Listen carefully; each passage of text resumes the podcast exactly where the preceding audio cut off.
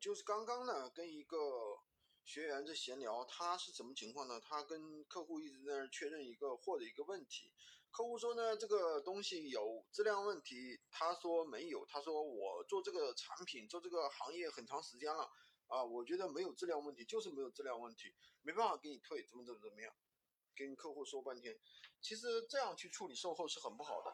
首先，我们是做无货源的。界定一个产品是不是有质量问题，我们不应该去界定，对吧？那么首先我们应该怎么样呢？站在任何时候一定要站在客户的角度去处理问题。就是我们因为首先是买家，对吧？我们在拼多多，我们是买家，在货源那里我们是买家，同时我们也是卖家。如果说你老站在卖家的角度，那么就会出现什么情况呢？客户不依不饶，客户一直跟你硬，跟你扛。对不对？我们作为卖家来讲，我们一定要柔软的、聪明的去解决问题，而且要学会快刀斩斩乱麻。为什么要快刀斩斩乱麻？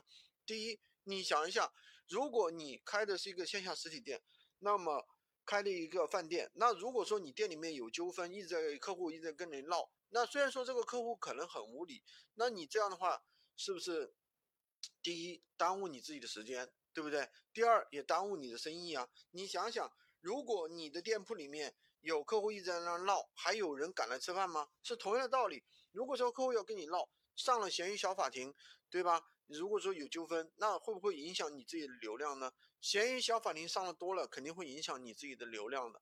那我们何必呢？何必去浪费这个精力呢？对不对？如果说他想怎么解决，那比如说，如果说他觉得，哎，他买贵了，他想退这个差价，那你能退就给他退，对不对？他如果觉得，这个产品不满意，我想退，哪怕客户是无理由的，是无理的，那我们也可以给他退呀，对不对？只要拼多多那边承认给退，我们就给退，对吧？反正我们也不承担任何东西。如果说真的是产品有质量问题，那么我们肯定要站在客户一边，对不对？去给他去申请这个退款，想办法把这个产品退掉。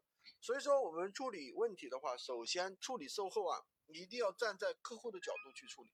如果你不站在客户的角度处处理，站在一个卖家的角度处去处理，你就会发现你这个产品，你这个售后处理不了，理解吧？你这个售后处理不了就很为难。所以说这个怎么说呢？一定要嗯，怎么说呢？快刀斩乱麻吧，站在客户的角度快速去处理，而不是说跟客户在那里硬刚，这样没有意义的。好的，今天就跟大家分享这么多。喜欢军哥的可以关注我，订阅我的专辑，当然也可以加我的微，在我头像旁边获取闲鱼快速上手笔。